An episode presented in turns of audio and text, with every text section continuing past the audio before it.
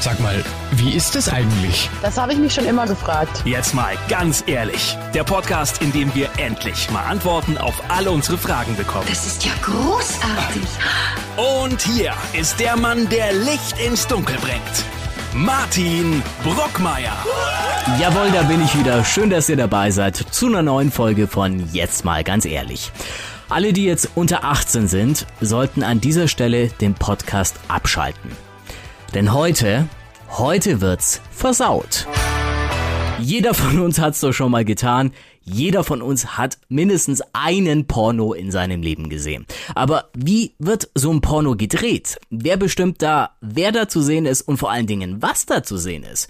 Darüber wollen wir heute sprechen und dazu habe ich mir einen wirklichen Experten eingeladen vom Fach, nämlich Steven Shame. Er ist Pornoproduzent. Hi Steven.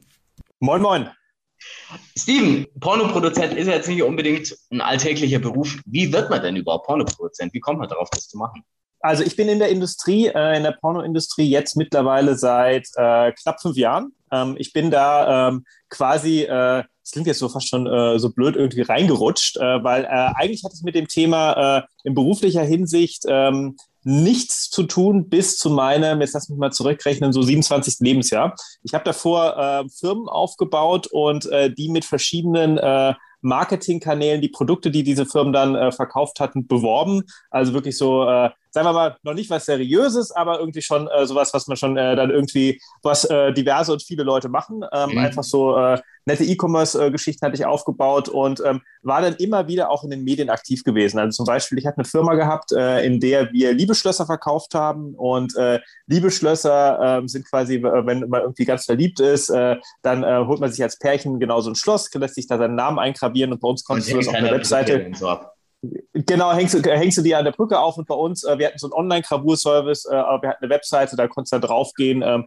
dann äh, all die Details eingeben und äh, das Produkt ist nett und schön und süß und äh, ich hatte das promotet, indem ich quasi in jede erdenkliche Fernsehsendung reingegangen bin, in der man ähm, dann quasi ähm, letztendlich äh, dann irgendwie als Kandidat gefeatured wird und kurz vorgestellt wird. Und dann war ich immer dann quasi der romantische Liebeschlosser und mhm. äh, das hatte damals alles natürlich mit Porno nichts zu tun gehabt, aber ähm, es äh, war eine Zeit, in der ich halt quasi angefangen habe zu merken, dass ähm, letztendlich ähm, Medienaufmerksamkeit immer sehr, sehr stark dazu führt, äh, dass Produkte verkauft werden. Und ähm, das ist etwas, äh, was ich dann auch später, als ich dann in der Pornoindustrie war, auch dort angefangen habe, mehr und mehr zu nutzen. Aber dort in der Zeit damals hatte ich dann äh, einen Geschäftspartner kennengelernt, der damals mein Manager war. Und äh, der äh, hat wiederum einen Pornopärchen kennengelernt. Und äh, mit denen zusammen äh, haben wir dann was gestartet. Das ist jetzt, wie gesagt, fünf Jahre her. Und ähm, dieses Pornopärchen, äh, das äh, hat sich dann, äh, hat mittlerweile nichts mehr mit uns zu tun. Das sind, äh, wir sind da getrennte Wege gegangen. Und ähm, ja, mein damaliger Geschäftspartner und ich, äh, wir haben dann einiges aufgebaut und heute ähm, würde ich sagen, ähm, habe ich tatsächlich als Pornoproduzent äh, mir, äh, sagen wir mal so, innerhalb kürzester Zeit eine relativ große Karriere aufgebaut, drehe auf der ganzen Welt und äh, stelle Pornos her. Jetzt fragt man sich, wie hat äh, dann dein Umfeld reagiert? Also wenn ich heute zu meinen Eltern gehen würde und sagen, hey, ich bin das Pornoproduzent, die werden jetzt, glaube ich, nicht so begeistert.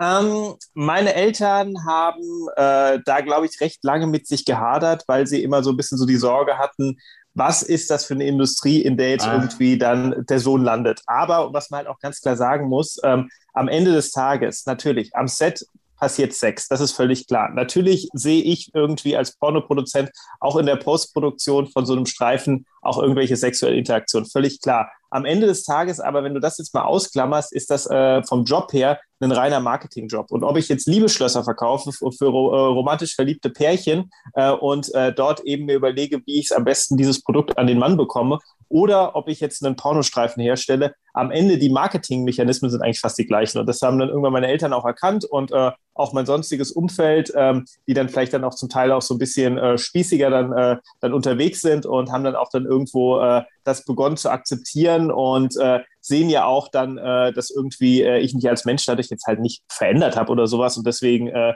ist dann äh, nach einer kurzen Irritationsphase da dann auch äh, der Haken dran und alles passt. Kann man als Pornoproduzent reich werden?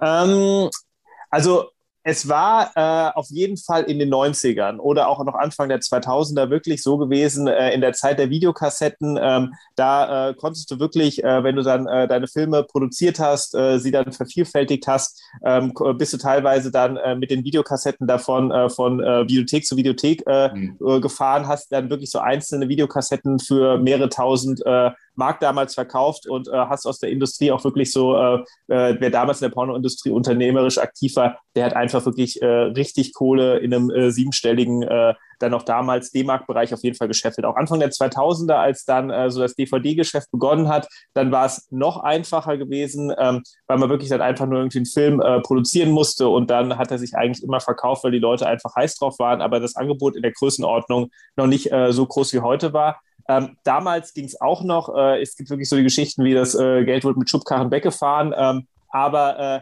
das äh, mittlerweile hat sich äh, da die Industrie sehr, sehr stark verändert, äh, weil theoretisch jeder Pornos produzieren kann. Wenn du einfach ein Pärchen bist, kannst du anfangen, selber auch deine Streifen herzustellen, sie über die verschiedensten Plattformen zu verkaufen. Und ähm, heute kannst du damit auf jeden Fall davon gut leben. Allerdings ähm, es ist jetzt nicht irgendwie äh, das äh, Konzept zum äh, innerhalb von drei Wochen oder drei Monaten bist du reich. Also das äh, ist es bei weitem nicht mehr, sondern ähm, man muss schon da genauso hart arbeiten wie in anderer jeder Industrie auch. Und äh, am Ende, wenn du quasi erfolgreich wirst, äh, bist, wirst du natürlich dann auch finanziell dafür belohnt, aber jetzt nicht per se nur, weil es Porno ist.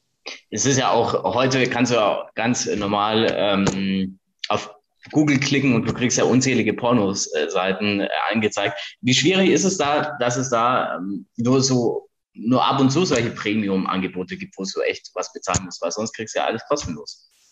Ähm, also wir haben das uns äh, tatsächlich bei unseren Filmen genau dieses Modell zunutze gemacht, weil ähm, heutzutage vor allem in Deutschland, ähm, äh, sagen wir mal, klassische Porno-Abos zu verkaufen. Also normale äh, ähm, Porno-Serien funktionieren ja so, die haben eine Webseite, da gibt es da äh, quasi für diese Webseite ähm, die Möglichkeit, ein Abo zu erwerben und dann so ein bisschen wie bei Netflix kann man dann einmal für, keine Ahnung, meistens irgendwie so 9,90 Euro bis hin zu 29,90 Euro pro Monat äh, dann dort Kunde werden und kann sich dann alles auf der Webseite anschauen.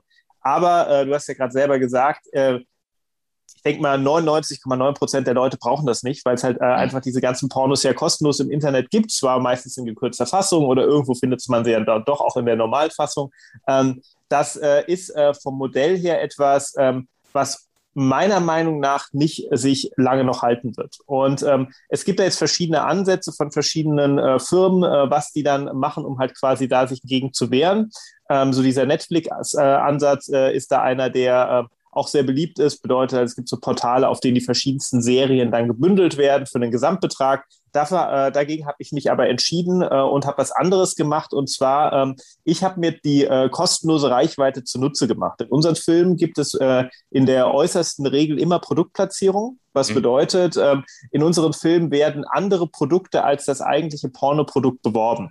Ähm, was halt zum Beispiel heißt, da gibt es mal eine Dating-Seite, da gibt es mal eine Cam-Seite, da gibt es aber auch mal ein Dildo oder was auch immer, mhm. der dann da in der, äh, in der Szene eingesetzt wird. Und ähm, unsere ähm, quasi aus Business-Sicht Kunden sind Firmen, die äh, sagen, ähm, platziert äh, unsere Produkte in euren Streifen und die durch die Aufmerksamkeit der maximalen Verbreitung dieses Streifens dann quasi ihre Umsätze machen.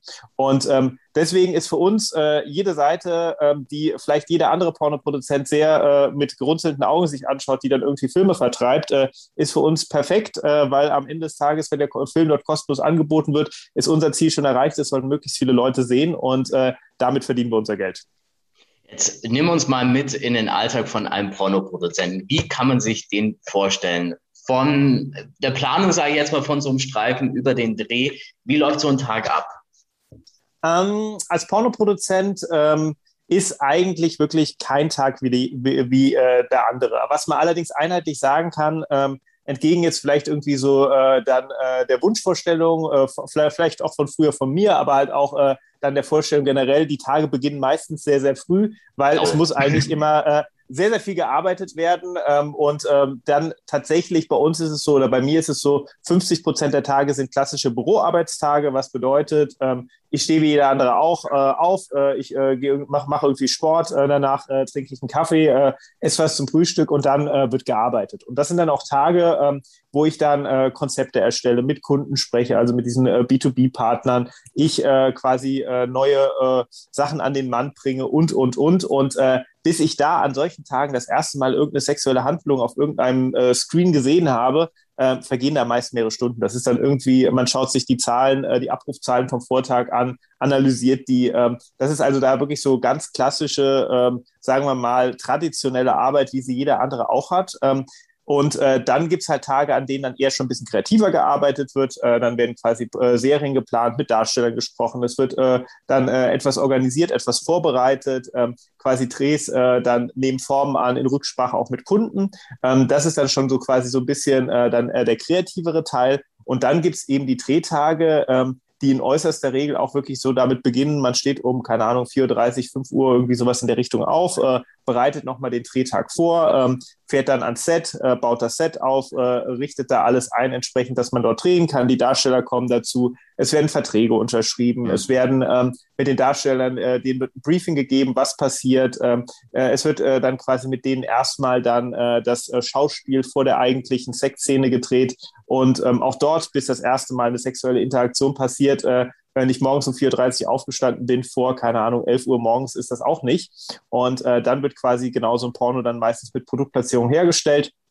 Und äh, das zieht sich dann ähm, über ähm, so einen ganzen Tag und äh, dann irgendwann, äh, wenn man da, äh, meistens dreht man dann zwei Episoden, abends so um 19 Uhr oder 20 Uhr dann auch wieder dann die Lichter abgebaut hat und dann äh, in der Drehlocation sitzt, äh, dann merkt man auch, man hat was geschafft, äh, den ganzen Tag auf den Beinen gestanden und äh, dann, äh, ja, geht's äh, wieder nach Hause und am nächsten Tag wird nachbearbeitet der Dreh. Also prinzipiell, ähm, es ist eine kreative Arbeit, die Spaß macht, die äh, sehr marketinggetrieben ist, allerdings ähm, dann von irgendwie äh, äh, Rock'n'Roll und Sex und äh, Drogen und solchen Geschichten nicht weiter weg sein könnte, als man irgendwie es sich vorstellen kann.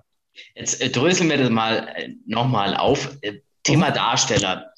Welche Hast du da deinen Pool an Darstellern, welche äh, du da verwendest, oder nimmst du da ähm, immer die gleichen oder schaust du da wirklich, dass die Darstellerin A zu Darsteller B passt? Wie wählst du da aus?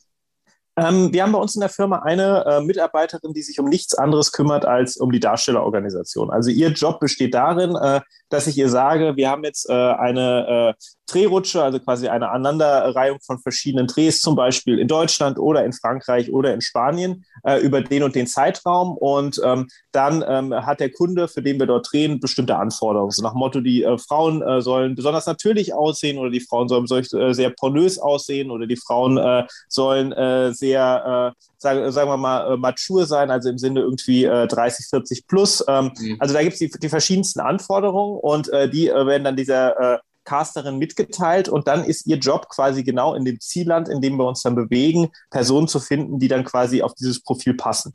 Und ähm, dann wird da quasi äh, an Männern, an Frauen alles äh, aufgeschrieben, äh, was es da gibt. Das wird dem Kunden vorgelegt und der Kunde wählt sich dann daraus ähm, dann quasi die Konstellation, in denen am Ende dann gedreht werden soll. Dann wiederum müssen wir dann halt Rücksprache halten mit an den Darstellern, ähm, können die an den geplanten Drehtagen und, und, und. Und äh, also das ist quasi bei uns ähm, eine Vollzeitstelle, die sich um nichts anderes kümmert, als den ganzen Tag äh, Rücksprache mit den Darstellern zu halten und äh, dann die verschiedensten Drehrutschen parallel zu planen und äh, dann auch etwaige Probleme, ähm, wie zum Beispiel der äh, Darsteller kann dann doch irgendwie am Drehtag nicht und das fällt dann irgendwie erst zwei Tage vorher auf, äh, weil irgendwas dazwischen kam und äh, dann Alternativen finden und, und, und. Also das ist dann quasi eine Person, die sich bei uns genau um das Thema kümmert, immer dann äh, quasi am Set, dass dann da die richtigen Darsteller, die dann zu den Storylines dann auch passen, die sich dann auch der Kunde dann zusammen mit uns ausgedacht hat, äh, dass sie dann da erscheinen. Gibt es mehr männliche oder weibliche Pornostars? Ähm, Pornostars gibt es eigentlich. Oder Pornodarsteller. Ähm, ähm, also ich sag mal so, ähm, es gibt ähm, von dem, äh, es gibt mehr Männer, die sagen, sie wären gute Pornodarsteller, als äh, dass es äh, Frauen gibt, die das tun. Allerdings am Ende des Tages äh, wirklich dann als Performer unterwegs sind, es mehrheitlich Frauen.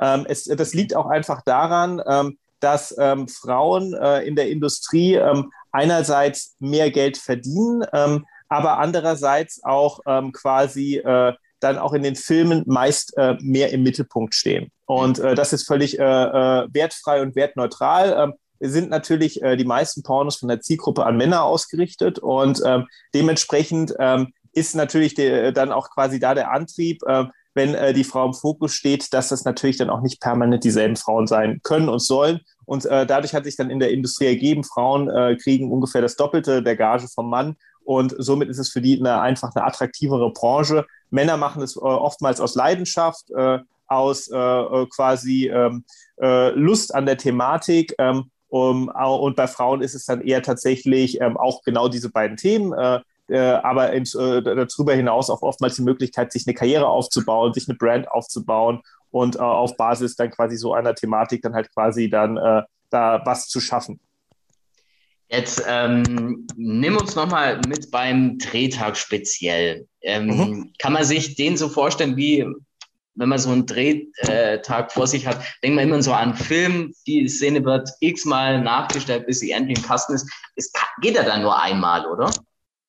Ähm, also du musst es dir so vorstellen, ähm, also ähm, wir drehen, ich hatte es ja eben schon gesagt, äh, von einer Serie meistens zwei Episoden an einem Tag. Bedeutet eine Episode, das ist quasi ein äh, 25-minütiger äh, Streifen am Ende, wenn es fertig gedreht worden ist. Äh, und in diesem 25-minütigen Streifen ist meistens so ein äh, äh, schauspielerisches Vorgeblänkel von so 5, 6 Minuten und dann 20 Minuten plus minus 6.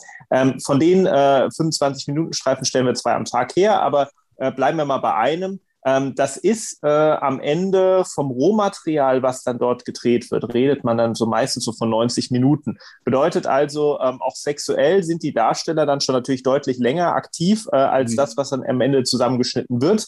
Ähm, und äh, das ist dann quasi der Zusammenschnitt, äh, ein Best-of äh, dann quasi von dem, was dort passiert ist. Und ähm, natürlich, es gibt einzelne Elemente wie äh, ein äh, Cam-Shot, äh, kann man natürlich äh, relativ schwer zweimal machen. Auch da gibt es Tricks, äh, wie, wie man es machen könnte. Aber all, ansonsten alle anderen sexuellen Stellungen ähm, könnte man jetzt theoretisch so häufig drehen, wie man es dann halt braucht.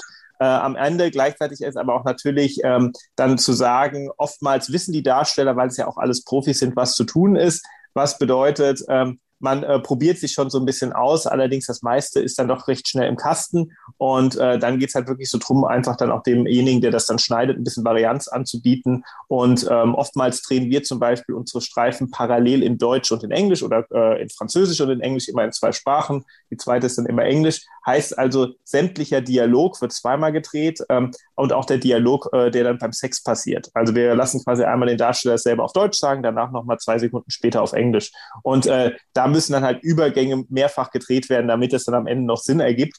Und ähm, somit ähm, äh, hörst du sicherlich dann schon raus, ist das am Ende etwas, ähm, was schon irgendwo als Projekt äh, äh schon natürlich allen Beteiligten Spaß macht und wirklich mhm. für alle Beteiligten auch der Job ist, äh, die können sich da keinen besseren Job vorstellen. Aber es ist halt quasi von einer äh, sensual sexuellen Interaktion, bei der es äh, um Romantik, Liebe und Co. geht. Äh, es könnte es halt nicht ferner weg äh, sein, wenn äh, quasi einerseits darauf geachtet wird, dass A, die Produktplatzierung äh, richtig integriert ist, dass B, dann äh, die Sätze in der Landessprache und in Englisch gut aufgesagt werden und äh, dass dann auch noch quasi für den äh, Videoeditor und Videocutter dann am Ende auch noch dann das äh, entsprechende Material angeboten wird, dass das Ganze schneiden kann. Also das ist dann schon irgendwo eine Arbeit, äh, wo man sich manchmal auch am Set vorstellt, ähm, ähm, oder sich dann fragt, hoffentlich sieht das dann am Ende in der Schnittfassung gut aus. Aber auch da äh, können dann unsere Videoeditoren gut zaubern dann was Gutes draus bauen.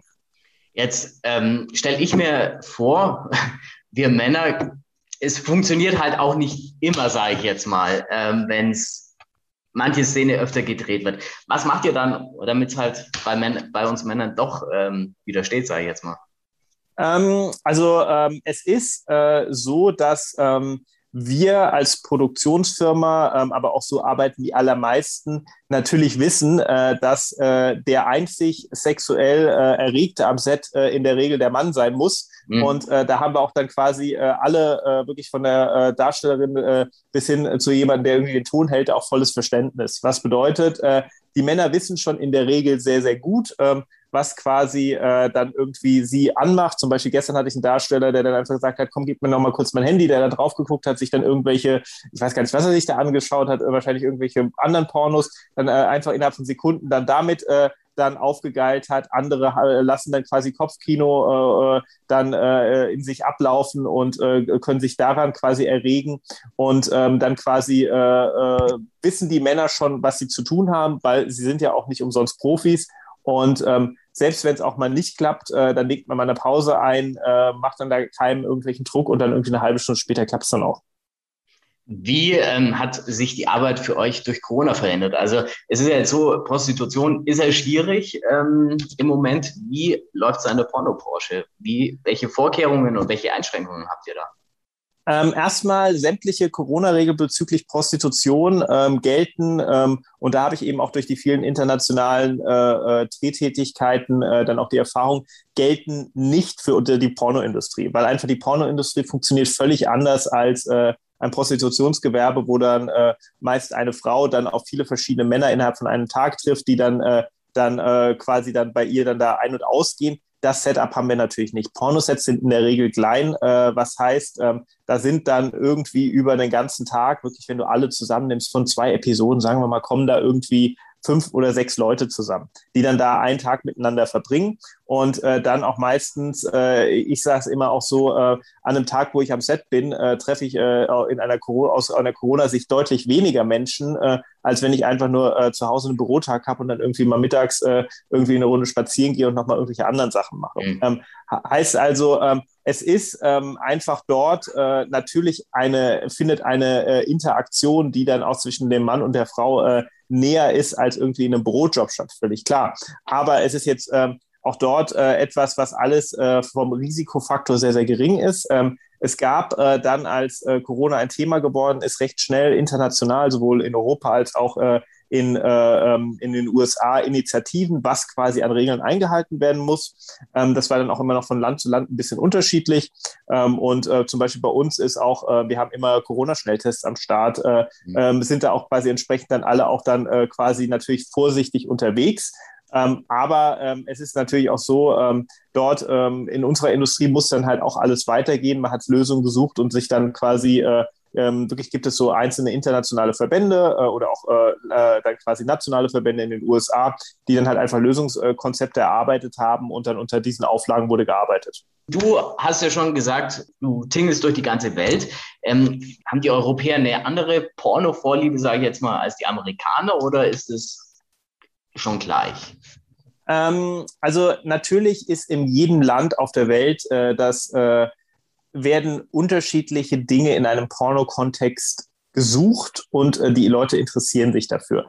Allerdings das auch wirklich dann eher in feinen Details. Was bedeutet, die großen klassischen Themen, sei es jetzt irgendwie ähm, irgendwelche Geschichten wie äh, Thematiken wie Public oder MILF oder Teen oder was auch immer, die ganzen Klassiker. Ähm, das findet in allen Ländern gleichermaßen statt. Das nur in dem einen steht dann halt mal das eine auf Platz eins und im anderen auf das andere auf Platz äh, eins. Aber prinzipiell ähm, äh, sind da in den meisten Ländern schon die Interessen gleich und ähm, es äh, funktionieren auch international immer dieselben Videos gut. Wie gesagt, es gibt bestimmt in jedem Land dann einfach nochmal lokale Vorlieben, ähm, äh, die dann auch nochmal dazukommen, aber so im Kern mit äh, einem, sagen wir mal, äh, durchschnittlich äh, quasi kuriosen Pornoprodukt äh, kannst du eigentlich äh, in den meisten Ländern äh, dann quasi in Europa oder auch in Nordamerika die Leute abholen. Wenn das Produkt halt an sich, also die, der Film an sich, äh, dann einfach quasi äh, ähm, nett produziert ist und dann ist es eigentlich egal, ob da jetzt gerade ein Spanier was macht oder irgendwie ein Italiener. Haben wir Deutschen eine bestimmte Vorliebe?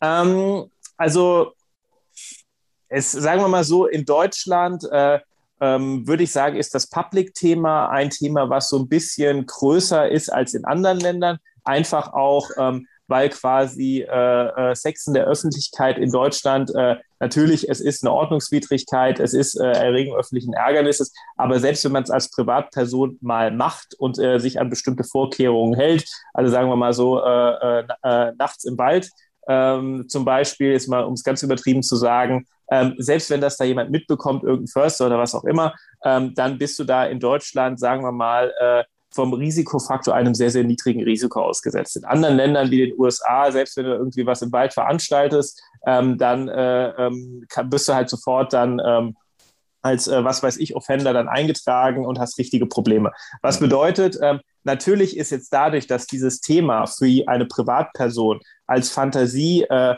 quasi auch einfacher abbildbar, einfacher realisierbar ist, ist natürlich auch das Bedürfnis danach zu suchen und diese Fantasie zu haben, äh, ist natürlich in Deutschland größer, äh, weil halt einfach die Leute es einfach mehr äh, quasi äh, oder einfach äh, äh, mehr Sinn macht, für die quasi sowas, äh, so eine Fantasie zu haben. Heißt also, das Thema ist in Deutschland größer als in anderen Ländern. Ähm, allerdings auch ansonsten ähm, sind wir Deutschen ähm, bei den ganzen klassischen Geschichten, die momentan angesagt sind, ähm, dabei. Und äh, das Einzige, was sich vielleicht wirklich unterscheidet, ist, ähm, dass wir Deutschen tatsächlich sehr, sehr drauf abfahren, wenn in den Pornos, die wir schauen, auch Deutsch gesprochen wird. Ähm, das ist in vielen anderen Ländern nicht so. Also wenn jetzt irgendwie jemand in Finnland oder in, ähm, äh, in Dänemark ein Porno produziert, irgendein Pärchen, dann werden die da immer Englisch reden. Mhm. Ähm, um, allerdings die Deutschen, bei da wird Deutsch gesprochen und das ist äh, tatsächlich vielleicht jetzt wirklich sowas, was äh, unique ist. Jetzt, äh, wenn du so schon ansprichst, äh, es wird Deutsch gesprochen. Wir alle haben den Satz im Kopf, oh, warum liegt denn hier Stroh? Ähm, wer schreibt diese ähm, Drehbücher oder diese Sätze im Vorfeld, diese schauspielerischen Szenen? Also bei uns in der Firma haben wir ähm, äh, eine äh, Angestellte, die auch das Thema äh, dann bearbeitet, deren äh, Job, würde ich sagen, so zu 30, 40 Prozent genau aus äh, genau solchen Storylines äh, erstellen dann quasi besteht. Was auch wirklich heißt, äh, wenn ich dann am Set stehe, äh, habe ich dann vor mir ein äh, meist äh, fünf, sechsseitiges äh, Skript vor mir vorliegen, wo halt wirklich dann auf DIN A4 Seiten einfach von vorne bis hinten drauf geschrieben wird, was wann wie erzählt werden muss. Mhm. Und äh, genau dort finde ich äh, auch dann solche äh, legendären Sätze, weil tatsächlich eine unserer Serien, die wir in den Niederlanden gedreht haben, ähm, da, dort ist exakt dasselbe auch passiert wie äh, Warum liegt da eigentlich Stroh? Ähm, das ist äh, die Serie hatten wir ähm, Anfang des Jahres produziert und äh, seitdem gibt es immer mehr, äh, es ist halt wirklich viral gegangen. Es gibt mhm. TikToks, es gibt irgendwelche Memes, es gibt irgendwelche GIFs, Leute nennen sich auf irgendwelchen Social Media Plattformen, so wie der Darsteller und äh, äh, äh, der, der, das Darstellerpärchen, was in der Szene gefeatured worden ist, die haben vorher schon Live-Sex-Shows gemacht und äh, seitdem die jetzt wieder auch in Amsterdam erlaubt sind, äh, sind die halt wirklich da äh, als äh, lebende Legende sehr, sehr beliebt, einfach weil quasi diese eine Sexszene, die sie jetzt produziert haben, wirklich in den ganzen Niederlanden rauf und runter geschaut wird. Und ähm, bedeutet also wirklich, da ist dann quasi in unserem Fall ähm, eine, äh, äh, ich glaube, sie ist 25 Jahre alt, äh, äh, eine, äh, sagen wir mal, eine junge Frau, die einfach nichts anderes als den ganzen Tag macht, ihre Ideen da reinzuschreiben und äh, die können dann auch mal viral gehen. Und äh, ich bin manchmal dann auch äh, dann äh, auch sehr überrascht, was dann in äh, so solchen Köpfen passiert, wenn ich dann am Set dann die Drehbücher aufmache und das dann äh, mit den Darstellern in deren Mund lege und wir das dann da performen. Jetzt haben wir so viel schon über Pornos gesprochen, jetzt müssen wir auch ähm, über die Kritik an eurer Branche mal sprechen. Also ähm, die erste Kritik, die immer geäußert wird, Frauen werden nur noch als Lustobjekte dargestellt, nicht unbedingt so, als, dass sich alles um den Mann dreht. Was sagst du dazu, wenn Leute dir das vorwerfen? Ähm, am Ende des Tages äh, ist, ähm, glaube ich, Porno natürlich etwas, ähm, wie jedes andere mediale Produkt auch, ähm, wo sich jeder Film an eine andere Zielgruppe richtet. Und ähm, wenn man natürlich jetzt sich einzelne Filme heraussucht, und das kann man jetzt im Mainstream-Bereich genauso wie im Porno-Bereich machen, wenn ich mir jetzt irgendwie äh, dann quasi stellvertretend äh, für irgendwie, äh, sagen wir mal, das äh, klassische Mainstream-Kino äh, Genre irgendwie äh, dann irgendwelche Fast and Furious Filme raus, raussuche, wo dann quasi ähm, auch irgendwie das Frauenbild jetzt nicht ideal ist ähm, und sage, so funktioniert das, weil ich habe da mal irgendwie, so funktioniert die Filmwelt, weil ich habe da mal diesen einen Autofilm gesehen. Dann ähm, ist das etwas Ähnliches, wie es sich dann halt auch quasi dann anfühlt, wenn wir halt quasi äh, dann die Pornoindustrie anschauen. Also die Pornoindustrie ist sehr, sehr facettenreich und ähm, natürlich werden Pornos auch heute noch mehrheitlich, es nimmt immer weiter ab, aber sie werden immer noch mehrheitlich von Männern konsumiert und deswegen richten sich die Filme, die dort hergestellt werden, sind auch an Männer. Was bedeutet, ein Mann interessiert sich in einem sexuellen Kontext, äh, Kontext weniger äh, bei äh, einer Szene, die zwischen einem Mann und einer Frau äh, stattfindet, für den Mann. Das ist völlig mhm. klar und das ist ja auch nichts Verwerfliches. Und ähm, deswegen findet die Frau dann natürlich dort im Fokus statt und wird gezeigt. Und ähm, dann auch quasi das Wort Lustobjekt ist natürlich ne, äh, negativ konnotiert an der Stelle. Prinzipiell ist es aber halt einfach so, ähm, dass natürlich die Frau sich dann auch quasi so inszeniert, weil halt quasi das dann auch quasi das in dem Film, ähm, sagen wir mal, dass das Thema der, der, der Geschichte ist. Allerdings, und das ist halt auch bei uns in den Szenen sehr, sehr äh, klar und sehr, sehr wichtig, wir haben niemals gesagt, wir sind jetzt feministisch unterwegs oder uns äh, niemals der Thematik unterstellt. Was allerdings mir bei den Filmen wichtig ist, ist, dass, eine, äh, dass die Frau genauso dem Zuschauer das Gefühl gibt, dass sie jederzeit ähm, dann ähm, quasi mitbestimmen kann, äh, dann quasi im fertigen Endprodukt sieht es dann so aus, ähm, was da passiert oder was da eben nicht passiert. Also quasi wir zeigen starke Frauenbilder, genauso wie wir starke Männerbilder zeigen. Jeder, ähm, der sich dann unsere Filme anschaut oder auch wirklich, sagen wir mal, 90 Prozent der Filme, die es da draußen gibt, wird äh, immer das, äh, wird niemals in Frage stellen, dass die Frau jetzt da irgendetwas macht, was ihr gerade keinen Spaß macht. Und äh, schwarze Schafe gibt es immer äh, überall. Es gibt Leute, die Dinge äh, überdramatisieren. Eins, was man aber auch halt sagen muss, unsere Industrie ist eine sehr, sehr professionelle Industrie, was bedeutet, dass das dort, was dort hergestellt wird, das entsteht nicht auf irgendwelchen Hinterhöfen, sondern an klassischen Produktionssets. Und ähm, dann, wenn man jetzt mal fernab vom Produkt, was dann quasi äh, dann äh, äh sichtbar ist, den Zuschauer anguckt, wie die Filme hergestellt werden, bei der Herstellung ist äh, da quasi Mann, Frau völlig egal, da ist jeder gleichermaßen äh, gleichberechtigt und äh, kann sich einbringen und äh, dann irgendwo da äh, seinen Input geben. Ist, ist da eine Lösung zu sagen, hey, wenn du sagst, Pornos sind hauptsächlich, hauptsächlich immer noch fürs männliche Zielpublikum äh, produziert, dass man Pornos produziert, die hauptsächlich für Frauen gemacht sind? Also sagen wir mal so, ähm, es ist ja jetzt quasi ähm, für jemanden, der erfolgreich ist mit der Produktion für, von Pornos, die sich an Männer richten, habe ich natürlich äh, jetzt, äh, sagen wir mal so, ähm, solange sie nicht verwerflich sind, nicht das Interesse plötzlich umzusatteln, nur weil ich sage, da gibt es jetzt auch noch, noch eine zweite Zielgruppe, weil wir haben ja schon etwas gefunden, was für uns erfolgreich funktioniert. Mhm. Und ähm, es ist vielmehr zu beobachten, dass halt einfach quasi die Anzahl der Frauen, die Pornos konsumieren oder Pornos konsumieren wollen, die nimmt zu. Ähm, und äh, dann gibt es natürlich auch mehr Leute, die sich das als quasi als äh, Zielgruppe erkennen und entdecken. Und ähm, da gibt es dann auch äh, genauso feministische Serien, genauso aber auch wie äh, absolut nicht feministische Serien, die sich dann äh, deutlich eher an das äh, weibliche äh, Publikum richten. Also da gibt es zum Beispiel so eine Serie, die ist super erfolgreich, die nennt sich äh, äh, Hot Guys Fuck, wo es äh, tatsächlich darum geht, einfach wo dann der Mann dann halt auch äh, tatsächlich sehr, sehr stark im Fokus der, der äh, Episode ist äh, und äh, dann halt, denke ich, so, ja, ich gleich so 60, 40 dann der Mann gezeigt wird. Und ähm, das ist aber jetzt auch ähm, auf sämtlichen Porno-Plattformen, die es dann im Internet gibt, auch immer dann mittlerweile eine der Top 10 Serien. Also da gibt es auch andere Sachen. Und äh, dann natürlich gibt es das ganze, den ganzen feministischen Bereich, der dann auch dort unterwegs ist und äh, dann ähm, dort auch dann, äh, Filme dann mit der Zielgruppe Frauen herstellt. Und ähm, somit, auch wenn eine Frau ein Porno gucken will, kann sie, glaube ich, sich da heute wirklich äh, was äh, aussuchen, was ihr auch Spaß machen wird, es auch finden. Und äh, ansonsten und fernab davon ähm, ist halt einfach für uns, äh, wir haben eine, ein erfolgreiches Produkt. Ich weiß, wo ich gut drin bin. Warum sollte ich es ändern, wenn es nicht verwerflich ist? Anderer Kritikpunkt ist, ähm, dass das, was im Pornos dargestellt wird, nicht der Realität entspricht. Manche meinen, so läuft Sex wirklich ab, aber ähm, dass es auch nur ein Produkt ist, ist manchen nicht klar. Ähm, was sagst du dazu? Also ist ja auch ein berechtigter Kritikpunkt eigentlich. Pornos, und das ist ja auch ganz klar, werden konsumiert, um ähm, eine Fantasie zu befriedigen, die man im Kopf hat. Und ähm, manch einer, der ein Porno sich anschaut, hat gerade die Fantasie, dass er wirklich eine, einen romantischen Liebesfilm sehen möchte, in dem zwei Leute sensual äh, miteinander äh, verkehren. Und äh, das ist natürlich ähm, dann ähm, von der Thematik her dann ein Film, der äh, dann absolut da jetzt nicht in dem Mittelpunkt dieser Kritik steht, aber halt auch andere Leute wollen einfach andere Fantasien erfüllt bekommen. Und ähm, dann tippen sie ja quasi in, auf irgendwelchen äh, Webseiten genau diese Fantasien ein.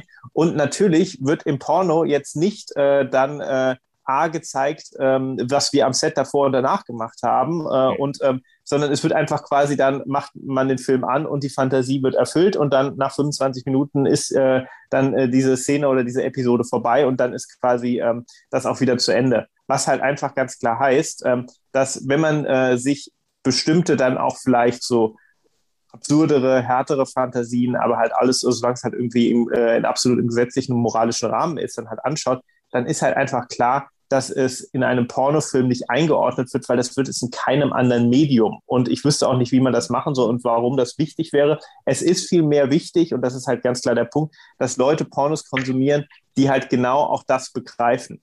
Und ähm, da, da ist halt ähm, etwas ähm, äh, über die im Laufe der Jahre passiert einfach da sehr, sehr viel Aufklärung, dass halt ähm, auch dort im Mainstream-Bereich ähm, dann quasi Leute sensibilisiert werden, weil es irgendwie äh, als zum Beispiel im Mainstream-Bereich äh, Scripted Reality vor, keine Ahnung, 10, 15, 20 Jahren angefangen hat, es dann irgendwie die ersten Scripted Reality-Serien in Deutschland gab, irgendwie, äh, keine Ahnung, pro sieben äh, die Abschlussklasse, wirklich, das war, glaube ich, Anfang der 2000er. Da haben sich alle gefragt, damals, ist das, was wir da gerade sehen, Realität oder ist das geschauspielert? Wenn man sich das heute anguckt äh, und das irgendwie heute, keine Ahnung, einem Zwölfjährigen sagen würde, dann würde er sagen, Alter, was ist das für ein schlechtes Laienschauspiel? Innerhalb von Sekunden, wo wir früher darüber gerätselt haben, ob es solches ist oder nicht. Mhm. Und ähm, was halt einfach heißt, ähm, dass ähm, dort Aufklärung passieren muss, die passiert im Mainstream-Bereich und ähm, genau dann das, was dort gelernt ist, werden halt dann auch die Leute dann mehr und mehr, wenn sie halt auch Pornos konsumieren, ähm, darauf anwenden können und sagen, das, was ich dort sehe, ist halt einfach jetzt in dem Fall die Erfüllung einer Fantasie und ähm, als solches zu verwenden und natürlich nicht der Sex, den man einfach kommentarlos random einfach so hat. Natürlich kann man auch Fantasien in seinem Sexleben erfüllen und auch genauso hart oder absurd oder kurios, wie es in einem Porno passiert, aber dann natürlich eingebettet in äh, etwas, äh, dass es halt Sinn macht und man nicht einfach sagt, so, wir machen das jetzt, äh, ohne irgendwelche Vorbereitungen dann loslegt und dann, äh, äh, dann 25 äh, Minuten später sagt, fertig. Was also manche Jugendliche, ich sage Jugendliche oder junge Erwachsene, jetzt wenig Erfahrung haben, die natürlich dann ähm, was reininterpretieren, was ja im normalen Leben so jetzt nicht ähm, immer der Fall ist, sage ich jetzt mal, Thema Sex, also Thema ähm, auch ähm, die äh, Ideale, sage ich jetzt mal, dass immer eine Frau top aussehen muss, etc., etc. Also das. Ähm, also wenn du dir äh, Pornos äh, wirklich international anschaust, also jetzt wirklich so diese Thematik, muss eine Frau immer gut aussehen, äh, dann äh, würde ich sagen, die Antwort ist nein. Und damit meine ich jetzt nicht irgendwie, dass äh, unattraktive Frauen äh, es genauso gefeatured werden wie attraktive, sondern einfach auch so, dass, glaube ich, auch dort im Pornobereich ähm, ähm, gerade vor allem auch über diese ganze äh, Schwemme am Amateur-Content und an diesem Amateur-Content orientieren sich dann auch Profiproduktionen wie wir auch mittlerweile mehr und mehr, ähm, dass einfach ähm, dadurch wirklich auch die Filme normaler werden. Vielleicht wird, ähm, ist, äh, und das glaube ich, ganz interessant zu beobachten, die Fantasien, die äh, dann quasi im Mittelpunkt der Filme stehen, werden extremer, aber dafür wird das Ganze ähm, ähm, normaler im Sinne von, dass halt auch quasi äh, es äh, so aussieht, halt einfach auch, wie man es zu Hause machen würde und weniger irgendwie in so einem äh, alle funktionieren und alle sehen super toll aus und äh, äh dass, dass diese Thematik ist, ähm, äh, glaube ich, mittlerweile so die letzten fünf, sechs Jahre ziemlich am Abflachen. Was war das Kurioseste, was du jemals an einem Dreh ähm, erlebt hast? Ach, äh, ich, ich sag's dir, äh, es ist wirklich so kurios im Sinne von Anekdoten, die du da jetzt, glaube ich, hören möchtest. Äh, das, das gibt es wirklich gar nicht so viel, weil es ist dann eher tatsächlich, okay. ähm, äh, du musst es dir so vorstellen, ich stehe dann da einfach mit äh, so einer Art Kladde ähm, und habe da irgendwie meine Checklisten, irgendwelche Checkboxen abzuhaken und äh, muss äh, da an 37 verschiedene Dinge denken mhm. und äh, die dann quasi äh, die stehen im Mittelpunkt und es ist ja am Ende des Tages immer noch eine Filmproduktion. Und ähm, natürlich gibt es dann mal den Tag, an dem der männliche Darsteller nicht kann und äh, es nicht hinbekommt und äh, das ist dann auch völlig normal, wo man dann halt überlegt, äh, mit dem Darsteller gemeinsam, wollen wir jetzt eine Storyline darüber erzählen, dass du es eben gerade nicht hinbekommst oder wollen wir es ganz abbrechen, was machen wir jetzt gerade? Mhm. Oder ist gerade noch ein anderer Darsteller in der Stadt, den wir verfügen, äh, über den wir verfügen könnten, was auch immer. Ähm, also da gibt es ja dann auch also eher quasi ein, sagen wir mal, eher sehr problemorientiertes äh, Arbeiten, äh, problemlösungsorientiertes Arbeiten, dass das ist das, was wir den ganzen Tag machen.